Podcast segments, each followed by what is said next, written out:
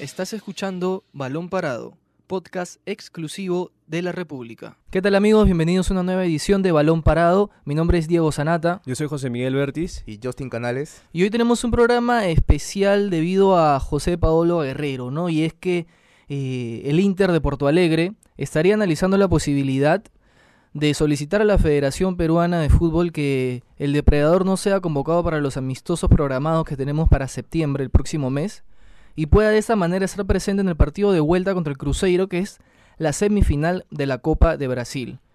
Ahora, la Federación ya ha emitido un pronunciamiento mediante García Pae, el cual data de una postura un poco distante a la del Inter, pero eso ya lo vamos a, a dialogar más adelante y yo quiero, estoy con José Miguel y con Josin para poder analizar ese tema. ¿Qué tal muchachos? Cuéntenme lo último de Guerrero ahorita ya. Sí, ayer eh, el Inter ganó de visita al Cruzeiro 1-0. Justo Paolo Guerrero eh, ejecuta el tiro libre y, en- y viene el gol casi al final. Jugó todo el partido Ajá. y bueno, es un pase, es un triunfo importante para la, para la vuelta que se va a jugar el, el 4 de, de se- de septiembre, un día antes del partido con Ecuador de fecha doble. Y ahí vamos a analizar un poco porque tenemos que ver también el fixture de Las fechas, eso, las eso. fechas y cuántos partidos tiene que jugar Paolo antes de que sea llamado a la selección. Porque también tenemos que tener en cuenta que juega Brasileirao, juega Libertadores con Flamengo. Entonces todo eso se va a dar antes de ese partido de, por semifinales. Tenemos que analizar un poco eso y bueno, la postura que ya ha emitido García Pay que también vamos a comentar en unos minutos. Bueno, eh, García Pay en una A ver, radio ¿qué local- dijo? ¿Qué dijo? Dijo Bueno, para voy, a, dijo. voy a citar lo que dijo García Pay A ver. sobre el pedido de- del Internacional de los dirigentes. Y él dice que aún no hubo comunicación, pero lo veo complicado. Ya tenemos una política establecida, no podemos hacer ese tipo de distinciones. Eso quiere decir que la federación tiene la postura de no ceder a Guerrero y contar con él en, el- en los amistosos que va a tener Perú contra, contra Ecuador y Brasil. Ahora, si tú me dices a mí este, que Paolo venga, yo te diría que, que no, porque estos son, son amistosos que, que tal vez Gareca podría convocar a otros delanteros, a otros nueve, como para ya suplir a Guerrero, porque hay que ser sinceros, está en sus últimos años con, con Perú y, y en los Panamericanos hemos visto una selección que no tenía un 9 porque Montes no, no este, hizo la diferencia, entonces los amistosos que vienen me parece una gran vitrina para que Gareca llame a otro 9. Ahora, eh, sí concuerdo un poco contigo, Justin, en, en lo que respecta a buscar nuevas caras, pero, a ver, contra Ecuador sí creo que Gareca se puede dar, entre comillas, el lujo de probar nuevas caras, nueva- nuevas posiciones en ese, en ese partido, pero contra Bra- Brasil yo no estoy tan seguro, ¿no? De decir, a ver, ¿Una revancha? hay que probar, se podría decir, ¿no? Pero no sé contra Brasil también qué equipo vayan a llevar, vayan a llevar ellos, qué jugadores. Eh, y ahí no me animaría mucho, ¿no? Por poner un equipo alterno. Pero más, antes de seguir, José Miguel, cuéntame un poquito las fechas que tiene lo que se le viene a Paolo. Porque los partidos son el 5 de septiembre contra Ecuador y el 10 contra Brasil, ambos en Estados Unidos. Sí, a ver, vamos a hacer rápidamente. Se viene el partido con Corinthians por Brasileirao el 11 de agosto, luego contra Fortaleza el 17 de agosto. Luego vienen los partidos por Copa, el 21 contra Flamengo y luego juega el 25 con Goiás por Brasileirao y luego viene la revancha que es el 28 de agosto por la Libertadores. Pero hay un Mm. partido fundamental que es el 31 de agosto con Botafogo, que es el último que, que es por Brasileirao, que sería, o sea, juega y ahí nomás viene el llamado por selección. Tendría que unirse a la selección Ahí porque los partidos, ajá, ahí viene la para porque viene los tiene que viajar, los partidos son en Estados Unidos Sí. y tendría que unirse a la selección si es que todavía no viaja de acá de, de Lima a Estados Unidos. Entonces, A ver, tenemos que analizar un poco porque ahí se, hay- en esas dos semanas, tres semanas que faltan, están los dos partidos por Copa. En el caso que Paolo pase, eso es importante. en el caso que Paolo pase, bueno, va a clasificar a semis de, de Copa y va a ver el, el rival. Pero en el caso que quede eliminado, Inter ya tiene una copa perdida, ¿no? Que es la Copa Libertadores. No, Le queda la... La- no, lo contra, Cruz- caso- en contra caso Gremio. quede la que- eliminado, Ah, caso que caso quede pierda. eliminado con Ah, sí, sí. Flamengo, claro. ya pierdes la Libertadores. Ya hay Ajá. una copa perdida. Y te queda... Te queda la Copa de Brasil, Y el que sería el Brasileirao. 4. Tenemos que tener también en cuenta que a Paolo le va bien, no sé, ha tenido una conexión con, con el Beira Río, que es donde ha marcado la mayoría, casi el total de sus goles de local con 9 el de Inter. 11, 9 de 11. Mm. Ha marcado por Copa, por Brasileirao, y cada vez que juega en ese escenario, Paolo es fijo un gol. Sí. Entonces hay que tener, tener en cuenta eso y ver cómo le va al Inter en, en, Copa. En caso de que clasifique, yo creo que el Inter va a estar este, mentalizado en Libertadores, pero también no va a descuidar esa semifinal con, con Cruzeiro, que es otro pase a la final y, y pelear una, título, un, título. Y bueno, lo, lo, que dice este Diego de que, que no juegue contra Ecuador, pero que sea, bueno, tendría que ser un, una conversación ya directa porque en la mañana surgió esa, esa posibilidad del mismo vicepresidente del Inter que iban a conversar entre la entre la Confederación de Brasil, bueno, la Federación Peruana y, la Comebol, ajá, la Comebol para ver cómo es que se hace. Yo veo bien difícil que, que puedan este, llegar a un acuerdo porque directamente Paolo, o sea, la selección es la prioridad, ¿no? En ese sentido. Pero vamos a ver si es que hace una excepción para el partido con, con Ecuador porque acuérdate que son dos fechas dobles. Claro. Entonces también es un partido para buscar una, una, alternativa, alternativa para Paolo, pero ahorita los delanteros, la mayoría no, no están jugando. Pues bueno, La Para acá en el torneo local, eh, Rui Díaz que está jugando en la MLS, pero no hay otro delantero. Beto da Silva todavía no. Es que, tampoco sabemos a quién va a llamar Gareca. Eh, eh, y tampoco, no hay un universo de, de, atacantes que estén que tengan su continuidad en el extranjero tampoco. Claro, el único que yo me animaría a decir sería Jordi Reina, por ejemplo, ah, que sí ha estado jugando, pero de ahí ya no hay más, son contados con, con los dedos de una sola mano. Y a Gareca tienen que informarle eso, o sea, para que, de acuerdo a eso, este, como dices, ¿no? Si aceptan que, que Guerrero este, no juegue contra Ecuador, pero sí contra Brasil, Gareca tiene que tener este, una bajo en la manga para traer un 9 para que reemplace a Guerrero contra Ecuador. O sea, tienen que informarle a Gareca de todo lo que está pasando para, para que más su lista. También justo ahora eh, Gareca va a viajar a Brasil para, para ver a Cueva. Y yo creo que por ahí va a haber una reunión con, con Paolo. los dirigentes del Inter también. Ajá, porque hay, sí hay comunicación, por ejemplo, entre los preparadores físicos. Bonillo lo ha dicho que siempre están en contacto constante este, comunicación con los preparadores de cada club. De los clubes. Y por ahí también puede surgir la posibilidad de cómo puede hacer ese tema, ¿no? El Inter yo creo que como le vayan en Copa... Dependiendo de eso, Dependiendo de eso, yo creo que dependiendo de eso va a ser, va a tomar una decisión final. Sí, yo creo también porque, a ver, un Inter clasificado a semifinales se podría podría afrontar el partido ya contra Cruzeiro de otra manera, con otro ánimo también, con otro semblante. Y de alguna manera también esto podría liberar a Guerrero al no necesitar tanto de él, ¿no? Pero en cambio, si el escenario es diferente y quedan eliminados, la necesidad de recuperarse rápidamente y seguir luchando por un título los puede complicar y ahí la necesidad de un jugador como Paolo creo que es, es importante, es vital. Igual este Diego, perdón que te, que te corte, este el Inter, si vemos la tabla, le ha dado prioridad a, a la Copa Libertadores. Pues se ubica en el puesto 7 a 12 puntos de Santos. de tabla. Y bueno, estaba jugando eh, Copa y ponía suplentes. O sea, Paolo lo estaba guardando el fin de semana en partidos, por ejemplo, las últimas fechas. De Brasileirao. y se ha dedicado solamente a que Paolo juegue en la Libertadores. y en Copa Brasil. Y en Copa Brasil. Entonces, vamos. Inter también tiene como siete delanteros, seis delanteros que pueden pelear ahí. Pero Paolo es garantía de gol y lo ha demostrado. Y como lo estamos eh, comentando al inicio, es garantía de gol, sobre todo cuando es de local.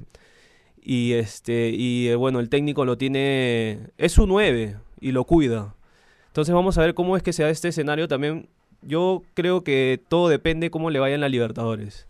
Sí, igualmente como dice Justin, de todas maneras Gareca va a tener reconocimiento de esto, de todo lo que se va a ir sucediendo en, los próximos días. Y a ver, los equipos en fecha FIFA, lo, hemos hablado ahorita antes del programa, están en la obligación de ceder a los jugadores que son convocados por sus respectivas federaciones.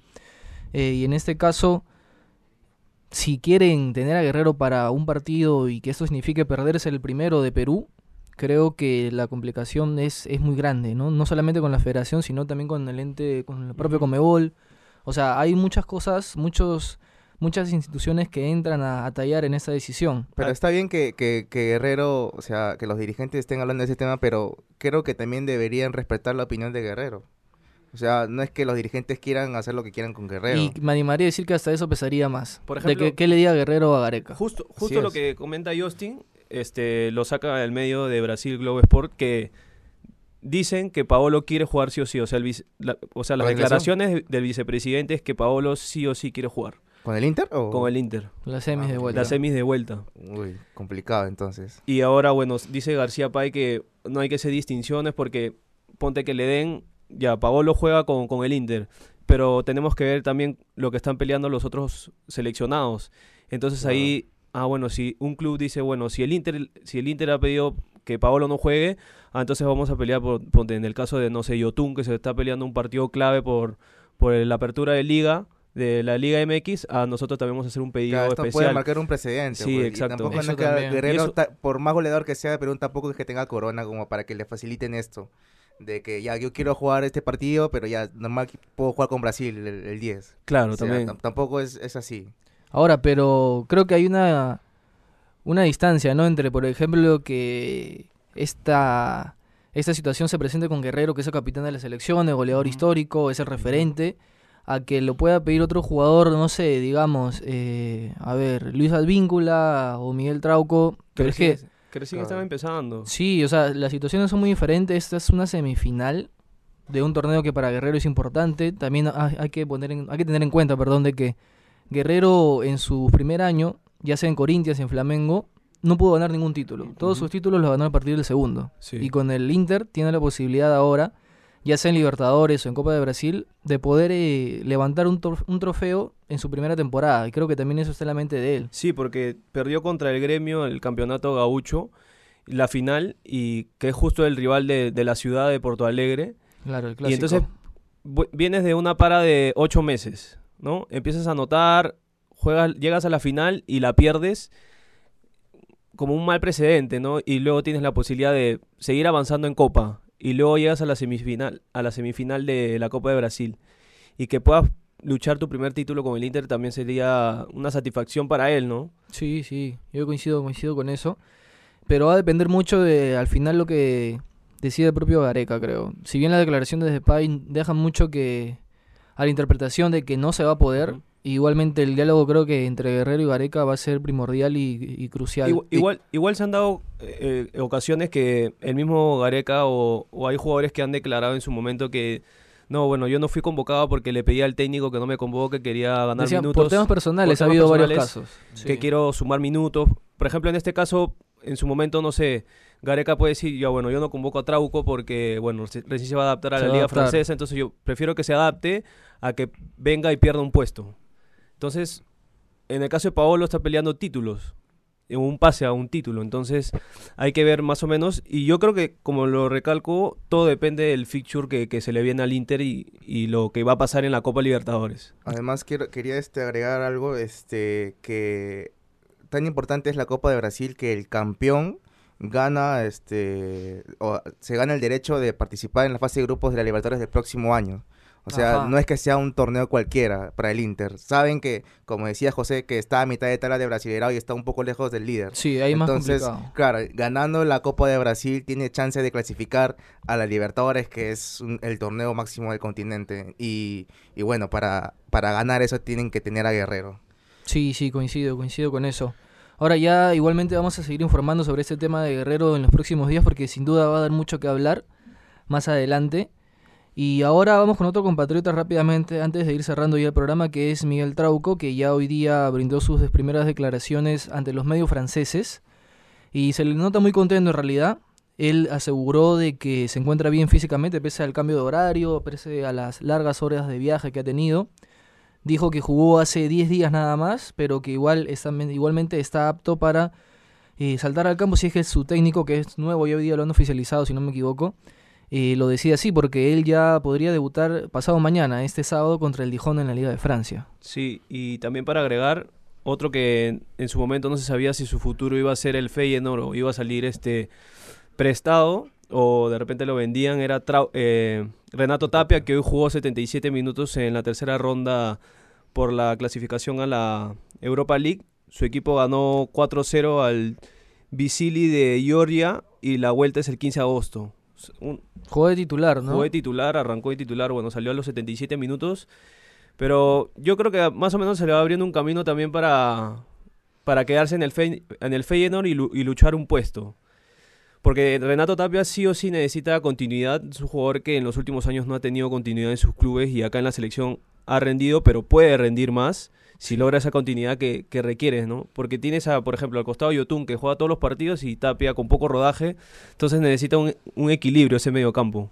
Y, y, también que Pedro Aquino todavía no está al 100%, recién está haciendo de la lesión en, en el León de México y, y, son ahí dos cartas para Gareca para los amistosos.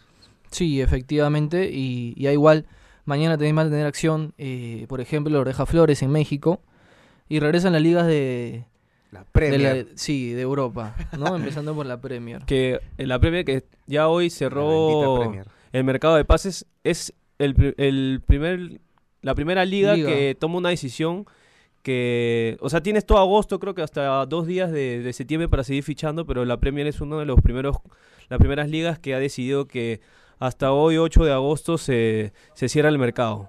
Dieron dos horas más de, sí. de pero de ahí se dieron unos, unos fichajes, este, por ejemplo, David Luis al Arsenal y Lo Celso a, al Tottenham, ¿no? Sí, sí, sí. Y es, bueno, es la liga que a la mayoría nos gusta, ¿no? Sí. Ahora ya rápidamente de los panamericanos todavía van a haber acción durante el día y varios peruanos van a tener participación. La selección de vóley que ayer se estrenó con triunfo ante Canadá por 3 sets a 1, hoy día choca, si no me equivoco, con Colombia, con Colombia. Que perdió 3-1 con República Dominicana. Y la de la de volei es una opción real, creo, de medalla para Perú. ¿eh? Hay sí. que estar atentos ahí. Pero ahí el... perdieron la posibilidad de sumar 5 puntos porque quedaron 3 a 1 Perú con ese, Canadá. Ese, sí, si ese hubiera quedado 3 a 0 eran 5 puntos y han logrado 4, este, venciendo 3 a 1 a, a, Canadá y todos los puntos suman. Sí, Era, sí. Tenían para ganar 3-0. Pero creo que hoy esta noche sí. Ojalá que no pase cinco. factura ese punto. No, no, no, no creo, no creo. Yo, o sea, viendo el escenario tiene que asegurar hoy, hoy. contra Colombia porque sí. ese seleccionado de República de Dominicana es muy fuerte. Complicadito, ¿no? Sí, y bueno, por los temas de los puntos ahí tenemos que asegurar hoy. Sí, hoy es sí. el partido clave. Sí, recuerden que pueden mantenerse informados de toda la información de los Juegos Panamericanos a través de nuestra página web de libero.pi y la República también y a través de todas nuestras plataformas en las redes sociales. Esto ha sido todo por hoy en Balón Parado. Mi nombre es Diego Sanata. Yo soy José Miguel Bertis. Y Justin Canales. Ya nos reencontramos en una siguiente edición. Esto fue Balón Parado, podcast exclusivo de la República.